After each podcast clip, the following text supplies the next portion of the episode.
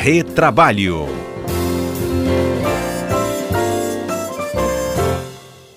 Olha, o nosso debate de hoje tem como base um estudo da Universidade de Oxford, Reino Unido, tá?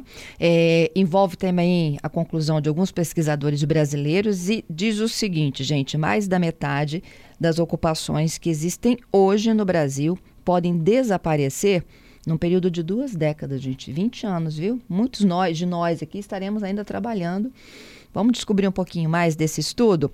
Quem participa conosco são os nossos comentaristas, Alberto Nemer e Cássio Moro. Meu bom dia, Nemer. Bom dia, Fernanda. Bom dia aos ouvintes da CBN. Bom dia ao nosso amigo Cássio Moro. Pois é, o Cássio, que excepcionalmente hoje não está conosco ao vivo, mas deixou um recadinho para todos nós, para os nossos ouvintes. Vamos ouvir.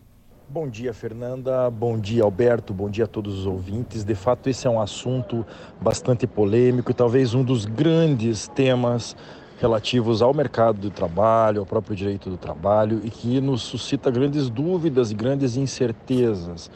É, e isso desde que o trabalho é trabalho, desde pelo menos a Revolução Industrial, nós temos aquele receio de que máquinas substituam mão de obra e de fato isso tem acontecido. Naquele primeiro momento, historicamente, as máquinas substituíam o trabalho braçal. Né? Entretanto, durante a história a gente verifica que sempre houve uma criação de novas vagas né, de novas profissões, de novas atividades. E é o que está acontecendo hoje. Não que o cenário seja otimista, mas diversas profissões hoje, não somente braçais, mas intelectuais, têm sido extintas, né?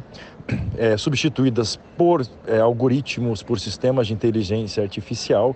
Então é uma preocupação muito grande. Eu quero ouvir a opinião do Alberto Nemer e quais são os rumos desse, desse novo mercado de trabalho.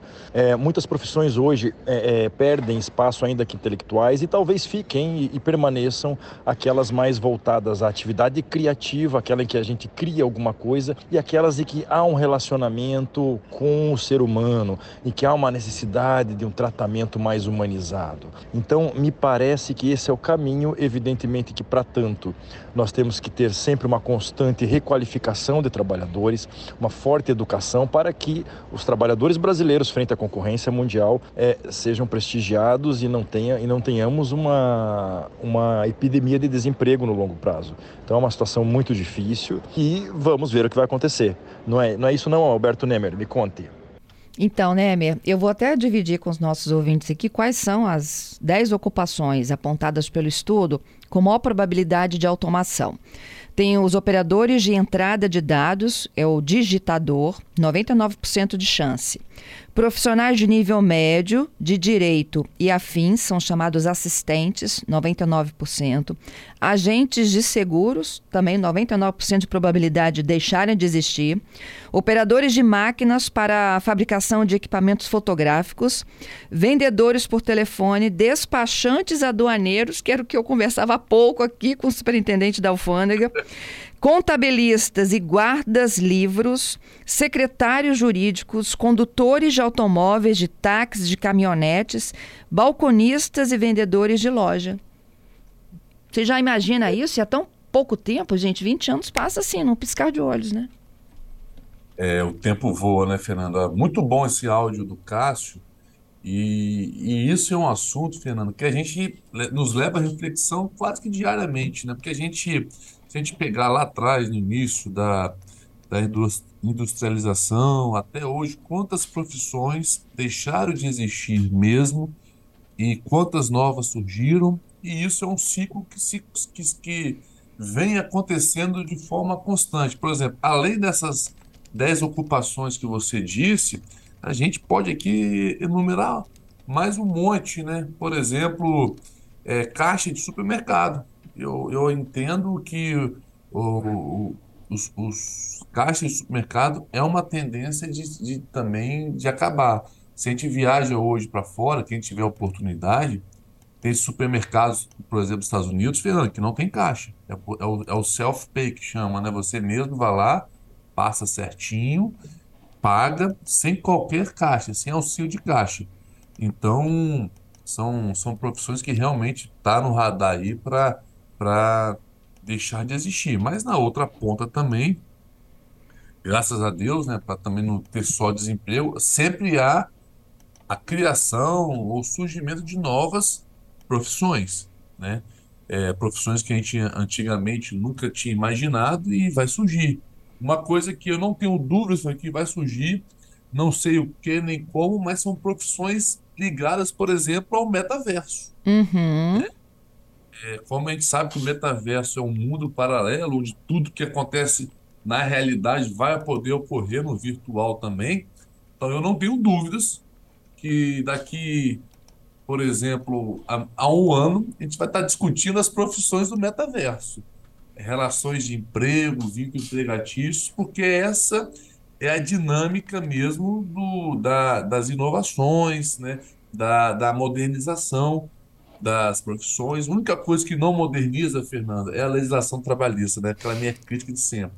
E se a gente não modernizar, é, muitas coisas vão ficar sem regulamento e muitas pessoas sem direito. Então, e Nemer, e assim, diante desse estudo, né, e do cenário, não é lógico, né, para ninguém achar que amanhã já perdeu o emprego, mas as pessoas precisam de pensar em outras qualificações, como o Cássio falou, né? Perfeito, exatamente isso.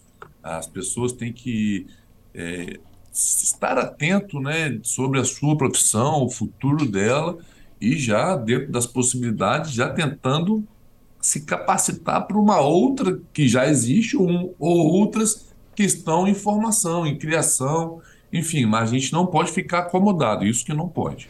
É, e mais acomodado ainda em achar que o dono do negócio atual é que tem que me capacitar para alguma coisa, né? E ficar numa situação um tanto quanto confortável, né? esperando receber o treinamento. Exatamente. Costumo dizer, a gente não pode ficar em berço esplêndido, né, Fernanda? A gente realmente é, tem que estar preparado, porque, infelizmente, essa onda vem como uma avalanche. A gente nem, nem, nem viu de onde veio.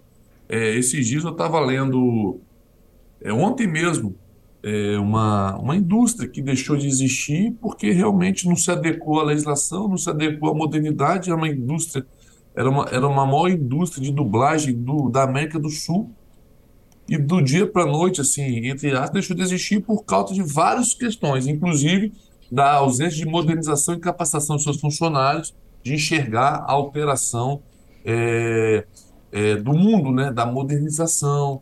Quer ver um exemplo que é, deixou de existir, Fernando, até um pouco tempo existia? Quando você ia nesses shoppings, centers, antigamente tinha uma pessoa lá no guichê te entregando um cartãozinho. Né? Verdade. Acho que de 10 anos para cá, algo nesse sentido, deixou de existir.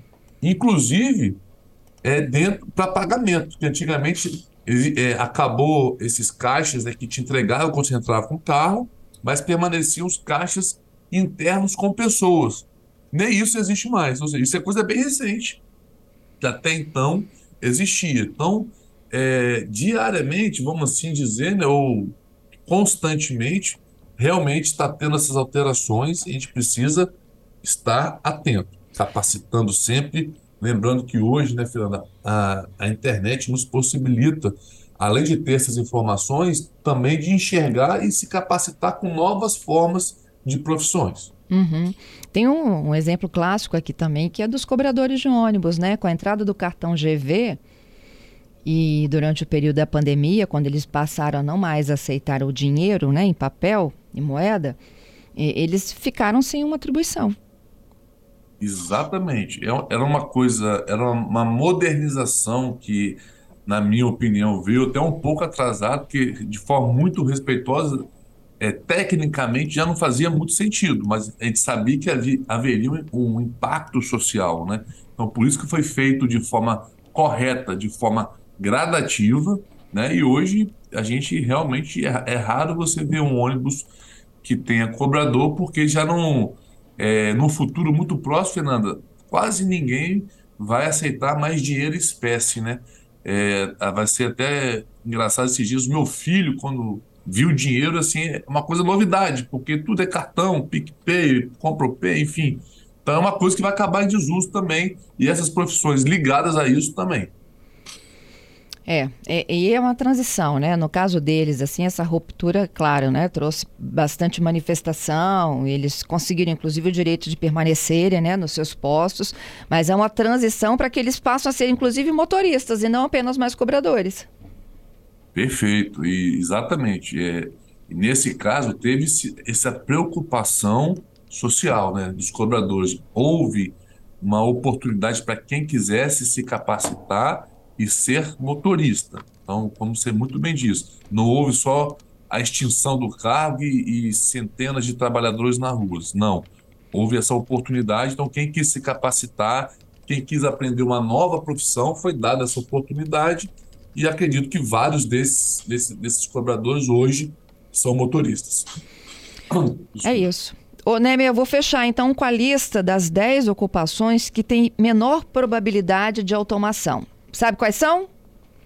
Fala Dentistas, nutricionistas, gerentes hum. de hotéis. Olha só, eu, eu achava que o gerente de hotel poderia estar enquadrado nessa, não? Eu também. Especialista em métodos pedagógicos.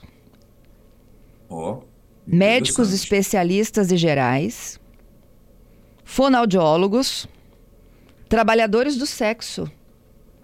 Oh. Dirigentes de serviços de bem-estar social.